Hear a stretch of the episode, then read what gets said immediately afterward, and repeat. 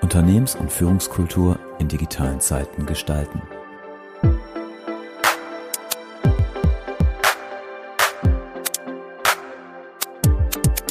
Der Inno3 Podcast für Organisationen, Führungskräfte und Kulturarchitekten.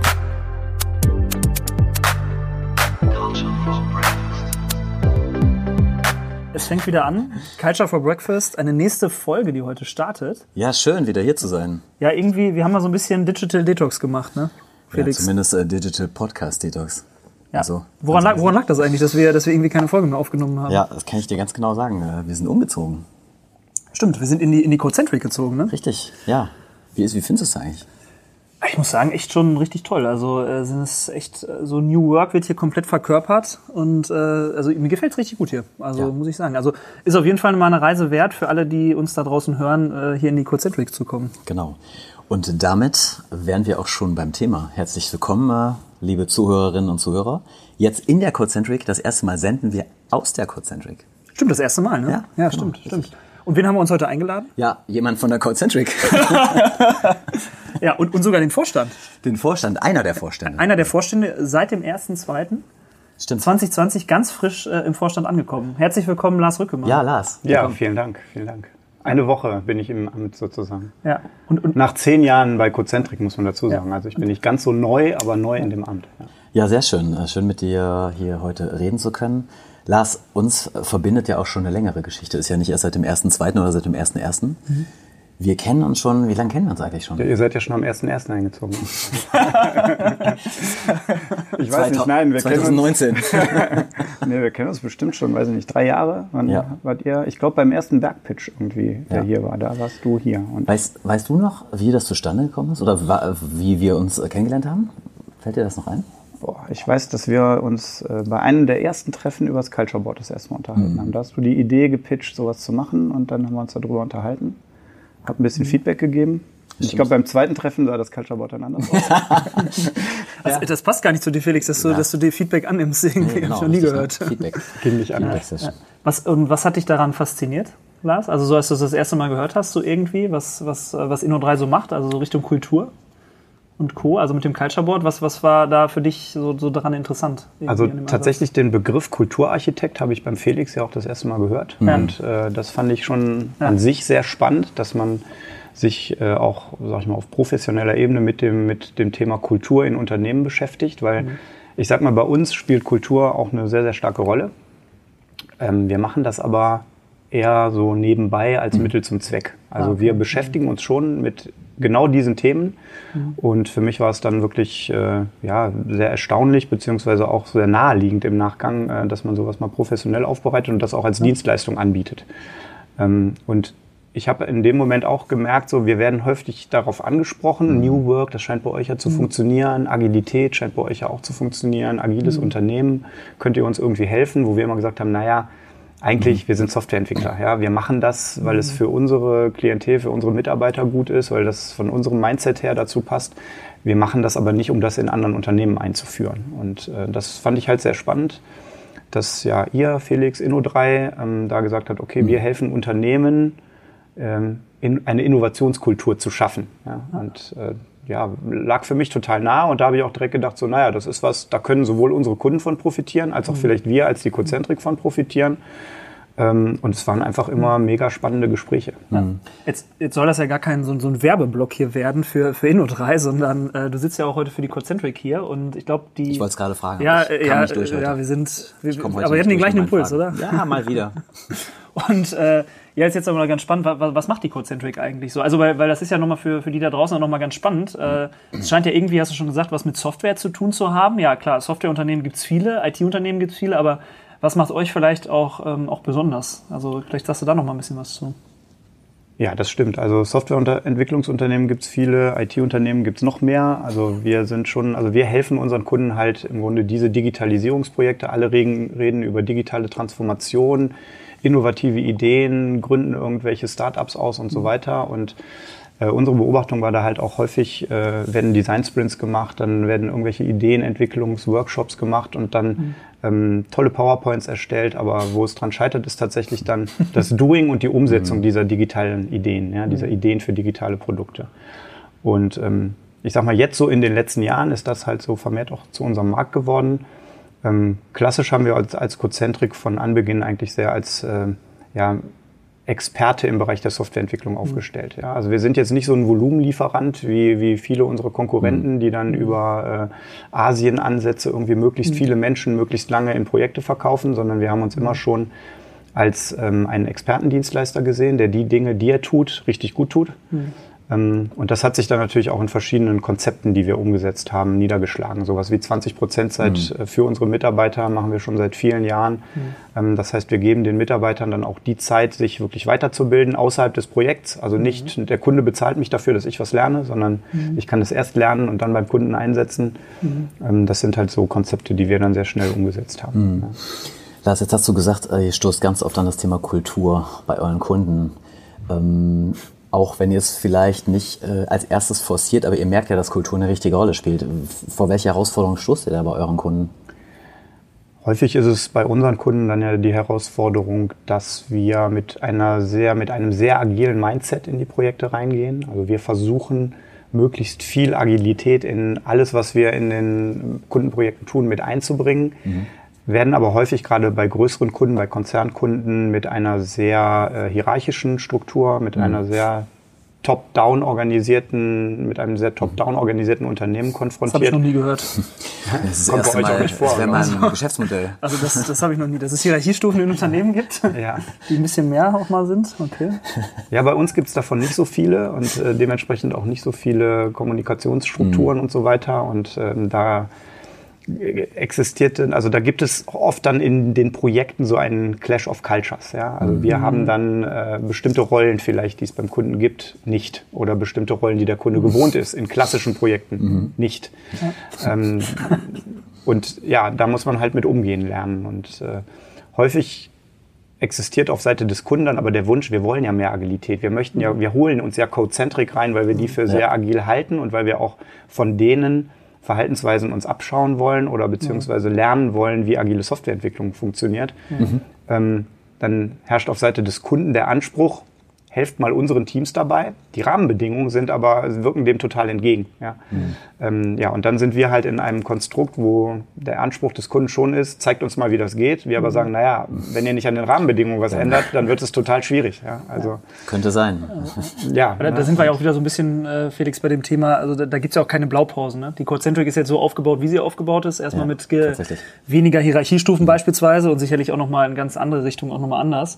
Und das kannst du ja nicht eins zu eins transferieren. Also nur weil, genau was du beschreibst jetzt, Lars, ähm, nur weil jetzt das bei der Concentric funktioniert, funktioniert es nicht bei größeren Unternehmen, bei mittelständischen mhm. Unternehmen oder bei Verwaltungen oder wie auch immer. Also du musst da jetzt endlich auch deinen Ansatz finden und kannst sicherlich ja gute Beispiele durchaus mal mit, mit reinnehmen. Aber, aber du musst trotzdem irgendwie schauen, mhm. wie diese Rahmenbedingungen auch ähm, gewährleistet ja. werden können. Ja, und wir merken ja auch, Olli, also so Rahmenbedingungen ist so, dass das eine, ähm, aber so, ich, ich will etwas ändern, aber dann will ich es ja vielleicht doch nicht ganz und dann, ach, ich mach's mal vielleicht so wie die Core-Centric, aber dann stößt man ja ganz oft auch an das Thema Haltung.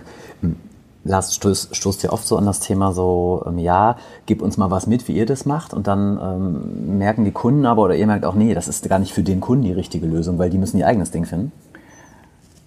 Also das kommt total häufig vor, aber ich glaube auch, dass ähm, gebt uns mal was mit, wie ihr das macht. Das, wie wir das machen, ist halt nicht übertragbar auf unseren ja. Kunden. Also vor allem nicht eins zu eins übertragbar. Es gibt bestimmte Erfahrungswerte, wo man sagen kann, naja, die Erfahrung kann man vielleicht übertragen. Mhm. Aber das Modell, wie wir es fahren, das würde wahrscheinlich mhm. bei keinem unserer Kunden so funktionieren. Das muss uns auch bewusst sein, das ist mhm. uns auch bewusst. Ja. Ähm, aber was vielfach dann ähm, fehlt an Akzeptanz auch ist, dass wenn man sich, also wenn sich unsere Kunden in Richtung Agilität bewegen wollen, dann ist das für die ein Change. Die müssen mhm. sich verändern und ja. dieser Wille der Veränderung, der ist häufig äh, bei den betroffenen Personen auch gar nicht gegeben. Also es gibt immer ähm, zwei Möglichkeiten, wie man diesen Change initiiert. Also entweder aus den Teams heraus von unten, dann ist mhm. es für uns relativ leicht und das ist meistens mhm. für uns auch der Weg, der ganz gut mhm. funktioniert. Wir sind mit okay. einem Softwareentwicklungsteam unterwegs und mit denen arbeiten wir agil mhm. zusammen. Wir hatten aber auch Situationen, wo wir von, sage ich mal, Unternehmensleitung beauftragt wurden, mhm. mach mal unsere Softwareentwicklung agil. Und dann wird man mit dem mittleren Management konfrontiert, äh, wo es plötzlich irgendwelche Rollen nicht mehr gibt. Dann wird man plötzlich ähm, damit ähm, konfrontiert, dass es ganz, ganz viele Rollen gibt, die aber eigentlich jetzt in interdisziplinären Teams sich äh, wiederfinden müssten. Ja. Und dann werden interdisziplinäre Teams gestafft ähm, mit zwölf Leuten. Dann gibt es den Testmanager, den Config-Manager und so weiter. Die sind alle in den interdisziplinären Teams, aber die betreuen fünf Teams gleichzeitig. Das ist natürlich so, das kommt aus der der Rollen und aus den Strukturen dieser Unternehmen, die sie dann auch nicht bereit sind aufzugeben. Ja? Und dann entstehen die komischsten. Konstrukte. Ah, noch nie. Dann entstehen halt die komischsten Konstrukte, die natürlich in der Praxis auch nicht funktionieren. Ja, also wenn ein Config oder ein Testmanager für fünf verschiedene Teams parallel arbeitet, dann hat das mit agiler Softwareentwicklung nicht mehr viel zu tun. Ja. Aber wenn die Unternehmen nicht bereit sind, diese Rollen dann auch mal aufzulösen und einfach die Leute dann ihren Kompetenzen entsprechend in die Teams packt, dann äh, wird es schwierig. Ja, Lars, du hast ausnahmsweise, glaube ich, mal viele richtige Sachen gesagt. Nein, also äh, Spaß beiseite. Also Ähm, ausnahmsweise für Gäste eures Podcasts oder ausnahmsweise jetzt für, für mich? Nein, war, ein- war ein kleiner Scherz. Äh, Also Felix, ich finde, also Lars, du hast echt nochmal gute Sachen jetzt auch angesprochen. Also Wille der Veränderung ist ja so, ein- so, so, so, ein- so ein Wort, was du gesagt hast. Also äh, das merken wir ja auch. Ne? Und deswegen haben wir ja im Culture Board auch, da sprechen wir von Business Needs, von unternehmerischen Herausforderungen. Das ist ja auch eine Weiterentwicklungsstufe, Lars, an der du auch Die wir zusammen, Durchaus, äh, äh, ja, Lars, beteiligt warst. Haben wir so Vorschläge? der Sparringspartner des Culture Boards, ja? Und, und dass das einfach auch ein, auch ein Einstieg ist, ne? Mhm. um genau über solche weichen Themen auch zu sprechen. Weil den braucht es ja einfach, diesen Einstieg, weil sonst äh, macht es ja keinen Sinn, auch da, darüber Ja. zu reden, weil dann sind wir wieder bei dem Thema, ja, ich möchte mal unsere Kultur verändern. Einfach Der Obstkorb, so, der Obstkorb, der Genau. muss, ja, der fehlt. genau, der Obstkorb fehlt oder, oder der Kicker fehlt. ähm, aber es hat ja, hat ja einen tieferen Ja. Sinn irgendwo. Ja, es braucht halt diese Business Needs, ne? Und äh, wir haben ja auch uns schon oft drüber äh, uns unterhalten, Lars, ähm, wenn man so in der Zufriedenheitsfalle ist oder ich sag mal in dem in dem Speckbäuchlein, wo es gut ist, muss man sich ja auch nicht verändern. Ne? Und äh, haben ja auch da gesagt, naja, es braucht irgendwo so diese, diese Auseinandersetzung, wir, wir müssen uns verändern und gibt es wirklich ein Need dafür. Und das merken wir auch immer, dass die Kunden gefangen sind zwischen, eigentlich läuft doch alles, wir müssen doch eigentlich gar nichts verändern, versus, nee, eigentlich müssen wir schon was verändern, wenn wir zukunftsfähig bleiben wollen. Und dass es äh, immer eine Kombination irgendwo aus Top-Down und Ja. Bottom-Up ist. Also dass es irgendwo die Rahmenbedingungen braucht, auch aus Führungssicht. Also wenn du wirklich etwas verändern willst und gleichzeitig musst du auch partizipativ arbeiten. Das heißt, wenn du die Mannschaft nicht mitnimmst irgendwo, wenn es in Workshops oder in welchen Formaten auch immer Absolut, ist, dann, ja. dann funktioniert es nicht, weil sonst ist es eben aufoktroyiert und dann ja, kannst du die, Mhm. die besten Pläne haben, die besten Strategien haben, dann, dann brichst du es eben nicht runter. Und das ist ja gerade die Herausforderung in Konzernen, wenn du dann auch äh, die angesprochenen, äh, vielleicht sogar neun bis zehn Hierarchiestufen dann hast. Ja, ich glaube, die Frage ist immer, also Business Need habt ihr angesprochen und ich finde, der Business Need sollte eigentlich kein weicher Faktor sein, sondern der sollte eigentlich die Motivation für Veränderung sein. Und häufig sehen wir es halt auch draußen, dass ähm, die Motivation für die Veränderung gar nicht so richtig klar ist, weil man die Veränderung eigentlich zum Selbstzweck macht. Also da wird dann gesagt, wir müssen jetzt Agilität einführen. Warum? Ja, vielleicht ist Agilität gar nicht die Das, Lösung äh, für das Problem, was ich lösen will. Also das Problem Ja. wird überhaupt nicht mehr thematisiert, sondern es wird mit einer Lösung, es, man kommt mit einer Lösung um die Ecke.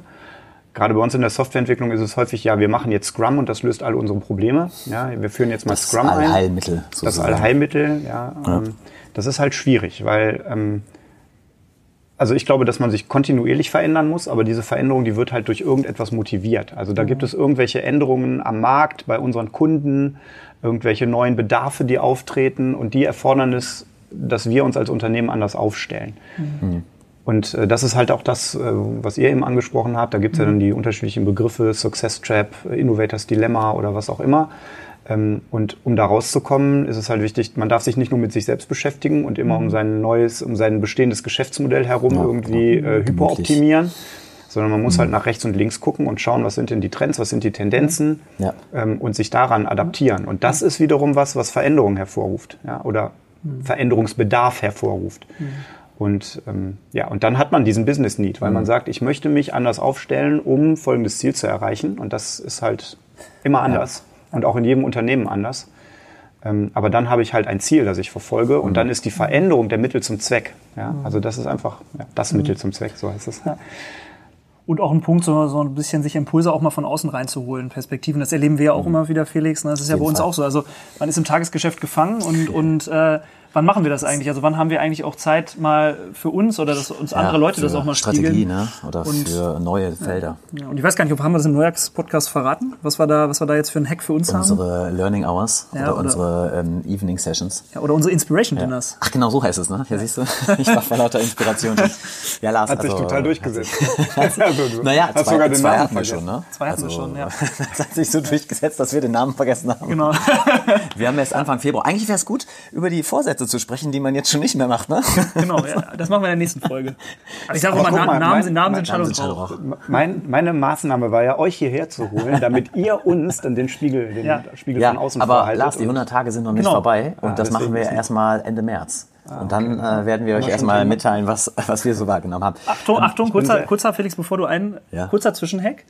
Da draußen, äh, wenn neue Mitarbeiter ins Unternehmen kommen, bitte befragt sie einfach mal. Bevor sie 100 Tage da sind? Ja, genau, also nach dem Zeitraum. Und dann einfach mal ganz ehrlich sich spiegeln zu lassen, was habe ich eigentlich erlebt? Was für Artefakte habe ich gesehen? Was für Muster, Rituale? Das ist eine kostenlose Beratungsleistung, Ja, die man sich einfach mal so ins Haus holen kann. Genau.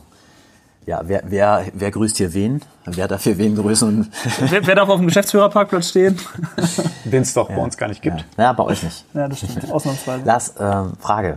Wie macht ihr das, um sich fit und zukunftsfähig nach wie vor aufzustellen? Du hast eben von so einer komischen Formel gesprochen, aber das interessiert uns mehr. Du hast von 4 plus 1 gesprochen.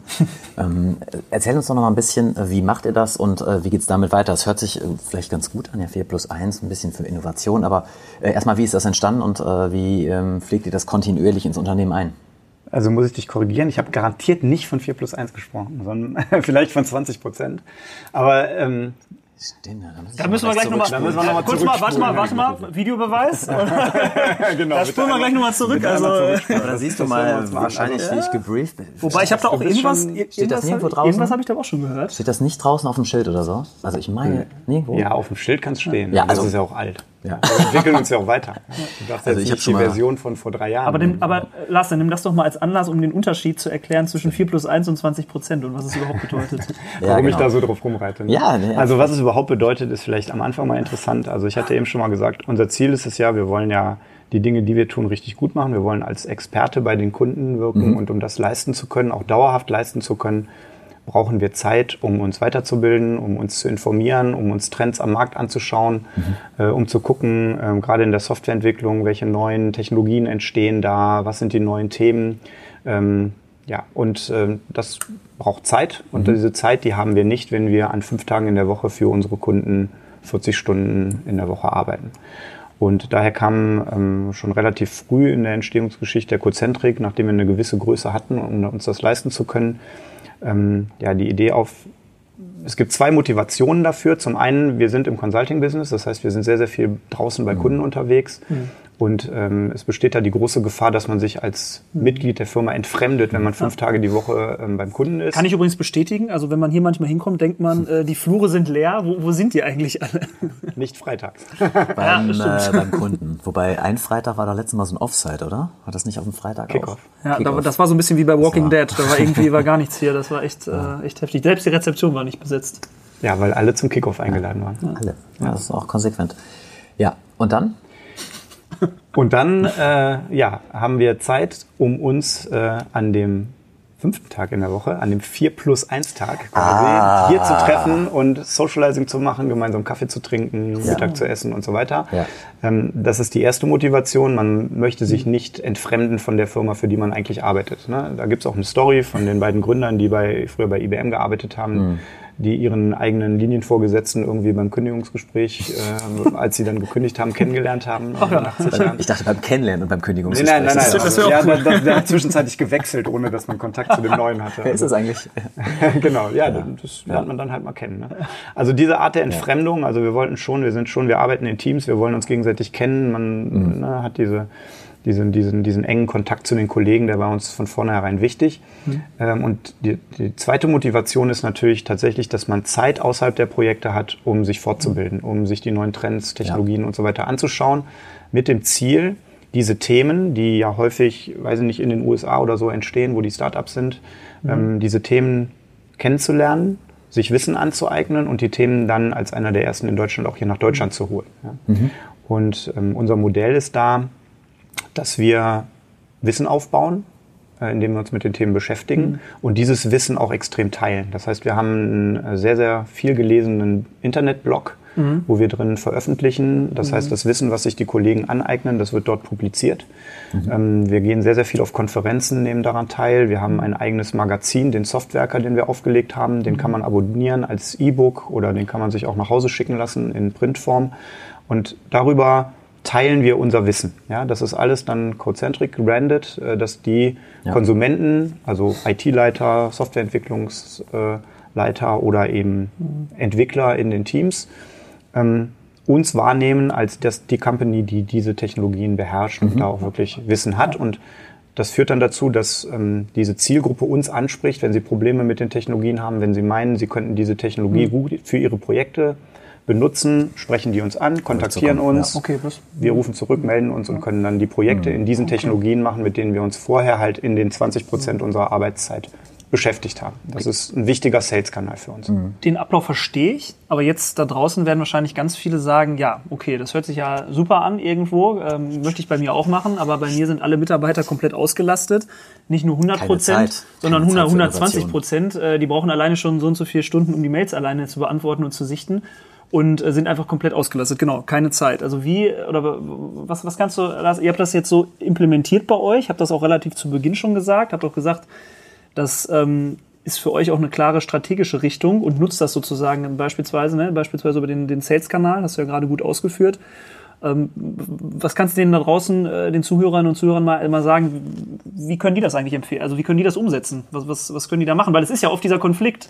Ich habe Tagesgeschäft, operatives Geschäft und äh, Versus Innovation. das, das passt ja nicht Ähm, irgendwie. Und äh, aus unserer Erfahrung, Olli, im Kill-Tagesgeschäft ja ganz oft Innovation. Man sagt, ah, ich mache das dann morgen oder ach ja, wenn der Kunde nicht jetzt noch das gerade hätte, was ich noch fertigstellen muss, ähm, ja, vielleicht dann nächste Woche. Ja, Tagesgeschäft killt Innovation, sind wir wieder beim Success Trap. Ne? Also das, was ich jetzt mache, ist so erfolgreich, dass ich gar keinen Bedarf habe, mich weiterzuentwickeln oder Ja. es äh, bindet mich so stark ein, dass ich gar nicht die Möglichkeit habe. Ich meine, wir machen es tatsächlich so, ähm, in, den, in den Verträgen, die wir mit unseren Kunden machen, sind diese 20 Prozent Zeit halt auch drin. Also wir würden dann sagen, unsere Mitarbeiter stehen halt nur ja. äh, zu 80 Vier Prozent zur Tage oder- Verfügung ja. und das Genau, deswegen nenne ich es jetzt nicht mehr 4 plus 1, weil das ist ein Modell, das ist nicht flexibel genug. Das ist alles Ähm, so auf wir- Freitag, ne? Fokussiert. Genau, weil es alles auf Freitag fokussiert ist und natürlich, und die, die Situation haben wir auch. Ich meine, wir machen Projektgeschäft. Projekte haben irgendeinen Termin, ja, die müssen irgendwann fertig sein mit dem Scope, äh, der halt notwendig ist. Und äh, da können wir unseren Kunden und wollen wir unseren Kunden natürlich auch nicht sagen, ja, aber wir arbeiten nur vier Tage die Woche und äh, ja, wenn leider am fünften Tag der Release, Ja, das Release das, ist äh, und ja äh, wenn es nicht fertig ist, so Das funktioniert es natürlich nicht, Ja. ne, sondern das ist sehr, sehr, sehr, sehr kundenorientiert. Ähm, Das heißt ähm, aber auch, dass man zwischen Projekten immer Leerlaufzeiten hat. Und deswegen rede ich immer eher von dem 20%-Modell, ja, dass man auch jetzt mal ein Projekt fertig macht, den Termin hält. Danach muss vielleicht der Kunde sich auch wieder ein bisschen äh, neu orientieren, ähm, erstmal wieder für die nächste Beauftragung oder für die Weiterentwicklung des Projekts sich ein bisschen organisieren. Und dann haben wir diese Leerlaufzeiten, die wir dann nutzen, für Weiterbildung, für Fortbildung auch mal ähm, über das Projekt hinaus was Ja. zu machen. Also der Kundenfokus ist immer da, aber ähm, über das Jahr verteilt, sage ich mal, kriegen wir das schon ganz gut organisiert, dass man diese 20 Prozent der Arbeitszeit haben. Ja, jetzt ist es ja so, und das kennen wir auch aus Acceleratorenprogrammen, ähm, jetzt gibt es 20 Prozent. Und ähm, ich bleibe jetzt auch mal ähm, bei der, also etwas flexibleren Verteilung. Und äh, ja, wie ist es dann? Wird damit also Innovation vorangetrieben? Ich meine, das ist ja ein Suchen und manchmal auch ein Finden und manchmal auch ein Nicht-Finden. Aber was ist, wenn jemand jetzt eine richtig gute Idee hat? Wie geht ihr damit um? Hat er die Möglichkeit, das hier einzukippen? Kriegt er Unterstützung? Wie läuft das? Ja, und das ist ja oft diese Schwierigkeit, ähm, das dann auch umzusetzen wirklich, ne? weil dann hast du die richtige Idee, aber was passiert denn eigentlich danach? Und dann, du hast ja eben auch von Austausch gesprochen. Also Ja. an Freitags ist oft der Austausch, aber das ist ja oft, ach, ja, gute Idee, Lars, lass, la, lass da mal irgendwann was machen. Demnächst. Wie macht ihr das? Also da muss ich noch mal ein bisschen ausholen. Wir haben mehrere, mehrere Dinge, die wir da tun, um das zu ermöglichen. Ähm, wir haben einmal diese 20%-Zeit, was ich gerade schon gesagt habe. Das ist eigentlich das Ziel, äh, Innovators Dilemma verhindern, aber mit Ja. unserem aktuellen Kerngeschäft einfach immer up-to-date zu sein. Ja? Also das, was wir heute machen, die Themen, die wir heute haben, die sind in einem Jahr oder in anderthalb Jahren wahrscheinlich nicht mehr aktuell. Ja? Wir müssen uns da kontinuierlich weiterentwickeln. Das ist dieser, dieses kontin- kontinuierlich an dem jetzigen Geschäftsmodell arbeiten, ist Ja. die 20%-Zeit.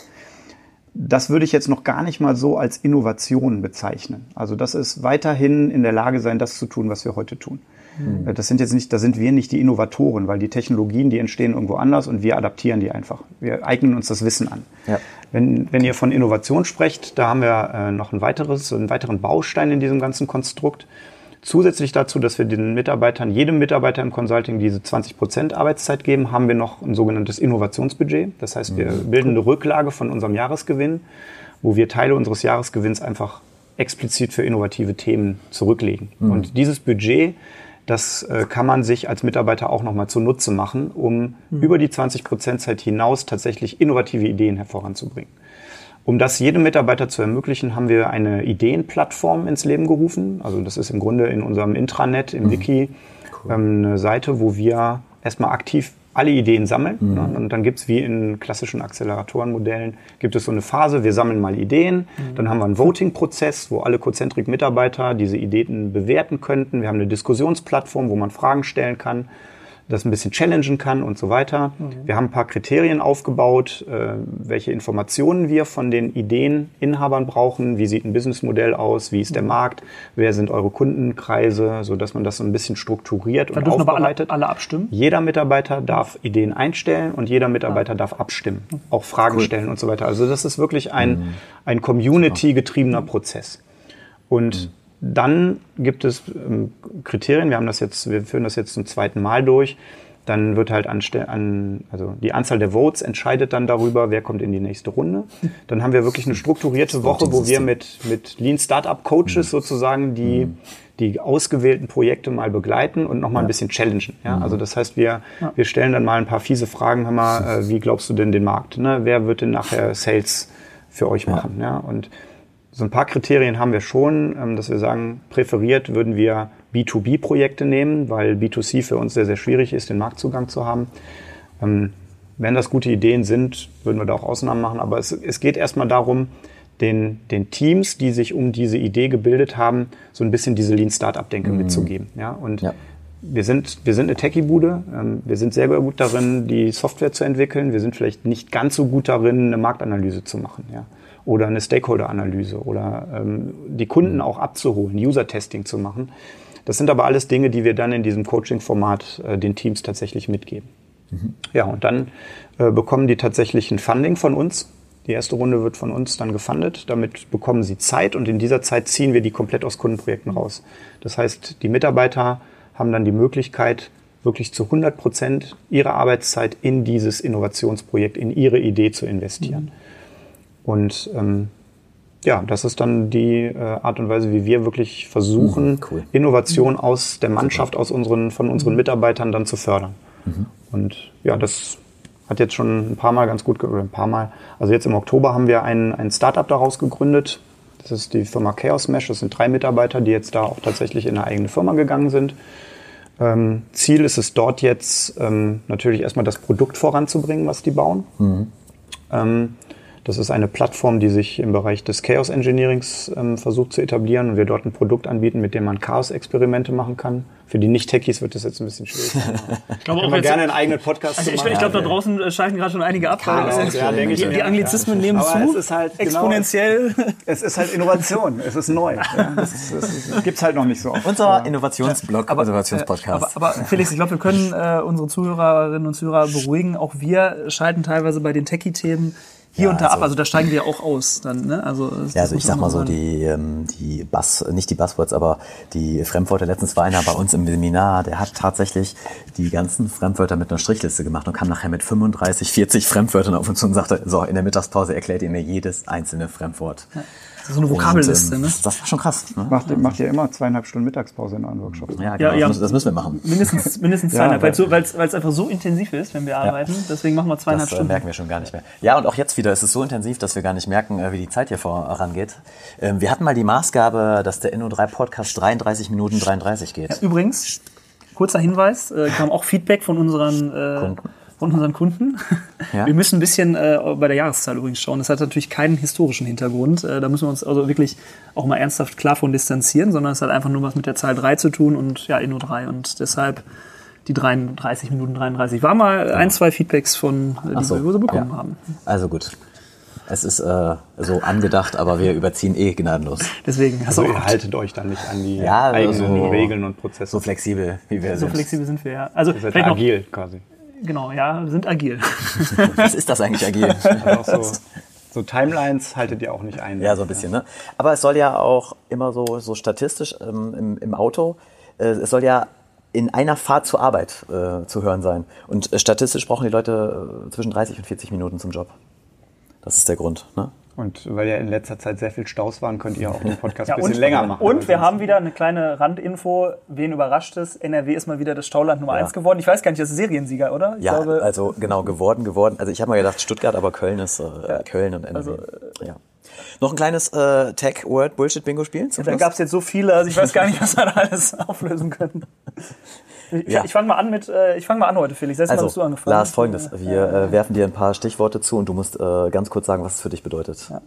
Genau, aber vielleicht wirklich mal in zwei Sätzen, weil ich glaube, bei denen teilweise bei den Wörtern äh, dann, dann vielleicht nicht nur ein Hashtag diesmal. Ja, zwei. Nicht nur ein Hashtag. Ja. Genau. Also äh, vielleicht nochmal so äh, mal verbunden. Agilität haben wir ja schon agile Softwareentwicklung. Also was unterscheidet das von klassisch normaler Softwareentwicklung? Dass es funktioniert. Ja, Nein, klassisch, klassische, Software, klassische Softwareentwicklung bedeutet halt, ich zwinge meinen äh, Anwender, meinen Kunden äh, schon vorab auf Basis von sehr, sehr vielen Annahmen eine Spezifikation zu schreiben. Äh, agile Softwareentwicklung ähm, ist die, entsteht die Spezifikation eigentlich erst auf dem Weg der Entwicklung und das ist halt ein Riesenvorteil, weil ich sehr, sehr viele Dinge, die ich sonst auf Basis von Annahmen gebaut hätte, die vielleicht kein Kunde braucht, nicht baue. Okay. So, Lean Startup. Lean Startup, wunderbarer Prozess für Startups, äh, um Fokus zu behalten auf die Dinge, die wirklich wichtig sind. Äh, MVP kommt ja aus dem Lean Startup. Ja, war schon das nächste Passwort im Passwort. Ja, genau, Minimum Viable Product. Äh, Musst du? Finde ich, finde ich sehr, sehr wichtig, genau so vorzugehen. Äh, auch da, um nicht, um nicht Dinge auf Basis von Annahmen, die ich getroffen habe, zu machen, sondern um meine Annahmen immer wieder zu validieren. Okay. Ja, vielleicht auch noch mal so ein englisches Wort wie Scope. Ich glaube, das ist schon bekannt, aber vielleicht Scope auch noch mal erklären. Das heißt, ich habe mal so ein bisschen mitgeschrieben einfach. Die Buzzwords. Für, ja, für, Grob habe ich doch nicht gesagt. Ne? du hast Scope gesagt, ja, doch. Tatsächlich, ja. Ich habe mal mitgeschrieben. Genau, dann äh, Scope oder ja, Scope ist halt der Umfang äh, eines, eines Projekts, äh, der Umfang eines Vorhabens und ja, äh, ja bei uns in, in unserem Umfeld hat der Scope halt immer oder der Umfang halt immer die Tendenz dazu, mit zunehmender Projektlänge immer größer zu werden und äh, man wird halt irgendwie nie fertig. Ne? Also der, der Backlog füllt sich Ja. nach und nach. ja. Ach, das ist das alles, äh, ist das alles Buzzword-lastig. Der Themenspeicher. Der Themenspeicher. Der Themenspeicher. Themenspeicher. Der Rucksack. Wichtig ist halt zu priorisieren. Was ist das wichtigste Thema, was ich jetzt Genau. zum jetzigen Zeitpunkt brauche? Und äh, ja, das ist eigentlich, das ist eigentlich so ein bisschen, ob man jetzt über Lean Startup nachdenkt oder agile Softwareentwicklung und im Scrum, es geht immer um Priorisierung, um sicher sagen zu können, was ist das Feature, die Funktion, die ich als nächstes entwickle, mit dem größten Wert für den Kunden. Und da sind wir dann wieder bei Business Needs oder Business Value. ne? ähm, schließt sich der Kreis zu dem, was ihr am Anfang gesagt habt. Äh, Ja. welches Problem will ich eigentlich lösen und was ist die minimale Lösung dieses Problems, Ja, um und, den Fokus und, zu und das vielleicht noch zu ergänzen, so äh, auch mit der konsequenten, das hast du ja auch schon so, so auch, auch gesagt in den Zeilen, konsequent den Kunden mit reinzunehmen und auch dann nach einem Sprint beispielsweise, der zwei Wochen ist, auch zu sagen, ich habe jetzt die Annahme, das ist alles super, aber dann auch damit reinzugehen mit dem Wert Offenheit. Äh, okay, ja, vielleicht war das doch nicht so gut, was wir alles getestet haben und dann bekomme ich das Feedback und dann geht es in eine ganz andere Richtung und dann wird es anders priorisiert letztendlich, auch wenn ich vorher im Klassischen vielleicht dachte, ich habe das jetzt durchgezogen, Meilensteine und dann, äh, dann mache ich das einfach weiter so. ne? Also, also sich bewusst das Feedback einzuholen Ja. und dann aber auch zu reagieren und zu sagen, es geht jetzt anders. Ja, und äh, bewusst zu sagen, ich höre vielleicht auch auf. Ne? Wenn, Das wäre das wär heftig. Das wäre heftig.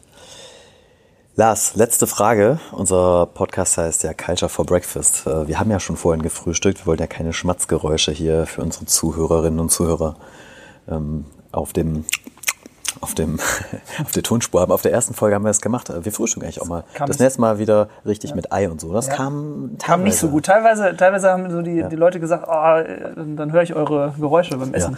genau. Wir haben äh, tatsächlich ein richtiges Frühstück und beim Frühstücken dann äh, den Podcast gemacht. Jetzt haben wir das ja ein bisschen vorgezogen. Lars, trotzdem zum Schluss nochmal deine persönliche Frühstückskultur. Wie frühstückst du und Meine persönliche Frühstückskultur. Also ich frühstücke immer. Also ohne Frühstück gehe ich nicht aus dem Haus. Ehrlich? Und, äh. Ich schon. Ja. ähm, Meistens äh, Brot, Brötchen äh, oder auch gerne jetzt mal irgendwie ein Müsli oder sowas. Aber Ja. grundsätzlich frühstücke ich schon, bevor ich aus dem Haus gehe, weil das ist einfach Gewohnheitssache. Wie ist die Präferenz? Süß oder herzhaft? Oder wann? In welcher Abfolge? Gucken, für was er sich jetzt entscheidet. Keine Präferenz, also Hauptsache Einfach so. was essen. Ja. So, wie es kommt. Wie es kommt. ja, was halt da ist. Ne? Ja. Okay, vielleicht eine, eine letzte Sache noch, äh, Lars. Ähm, ich meine, wir sagen ja auch immer, wir stellen die Leute vor. Was ähm, sollen die Leute da draußen noch über dich wissen, Lars? Über dich als Person? Was Über ist dir mich als wichtig? Person? Was ist dir wichtig im Leben? Oh, was ist mir wichtig im Leben? Oh, das ist, Jetzt ist eine kleine, eine kleine Eine Frage. letzte Sache noch, damit haben wir die 45 Minuten übertreten. genau, wie viel Zeit habt ihr? Ne? In zwei Sätzen. Nein, ich glaube, was wichtig ist, ist halt, dass man eine Ausgewogenheit hat zwischen Job, Freizeit, Familie und äh, dass man da irgendwie eine Lösung findet, wie man äh, keines dieser Dinge vernachlässigt irgendwo. Also nicht vor dem Job die Familie vernachlässigt oder auch Freizeit. Mir ist Sport halt wichtig als Ausgleich. Und ich glaube, da muss man irgendwie ähm, eine Lösung finden, wie man das alles miteinander verbindet und dann funktioniert es schon ganz gut. Apropos Sport, wir müssen noch unsere Rennradtour demnächst mal Über die planen. Berge. Ja, ja, ja. Transalt. ja ich bin zu allem bereit. Also. Ich bin fit. Sehr Ja. gerne. Du bist fit? So. Oh Gott, ja, ich nicht. Dann muss ich meine Prioritäten anders setzen. Exaktement. So, wir werden äh, neben der Rennradtour noch einige weitere Sachen zusammen machen. Hier, ich glaube, Inno 3 und Concentric, das hier ist der Anfang einer wunderbaren Freundschaft, Kooperation, Nachbarschaft, Kollegialität, was auch immer. Wir könnten mal eine, vielleicht eine nächste Folge machen, was die Unterschiede dazwischen sind oder ob es vielleicht fließend ist. Ja, oder die Gemeinsamkeiten oder die 100 Tage, nach den 100 Tagen mit der Concentric. Was fällt uns auf? Ja. Lars, vielen Dank für ähm, deine Impulse, für das, was du mit uns geteilt hast. Und wie immer, gebt uns Feedback auf das, was ihr so hört. Olli, danke dir. Ja, danke dir. Hat wieder Spaß gemacht. Ähm, ich muss sagen, ich habe das vermisst, das Podcasten. das Also, Podcasten. Wir haben ja auch echt Podcast-Fasten gemacht, aber das wird jetzt wieder anders in den nächsten Wochen. Ja, finde ich gut. Jo, alles klar. Ja, sehr gerne. Lass. Vielen Dank, dass ich dabei sein durfte. Hat mir Spaß gemacht. Und jetzt gehen wir mal an die Arbeit, ne? Ausstempeln. Also einstempeln, ausstempeln an die Arbeit. Alles hat am Ende einen Gin. Ein Gin. Und einen Kaffee, den hole ich mir jetzt erstmal unten. Ich auch. Ja, sehr gut. Okay. Bis dann. Ciao. Ciao. Ciao.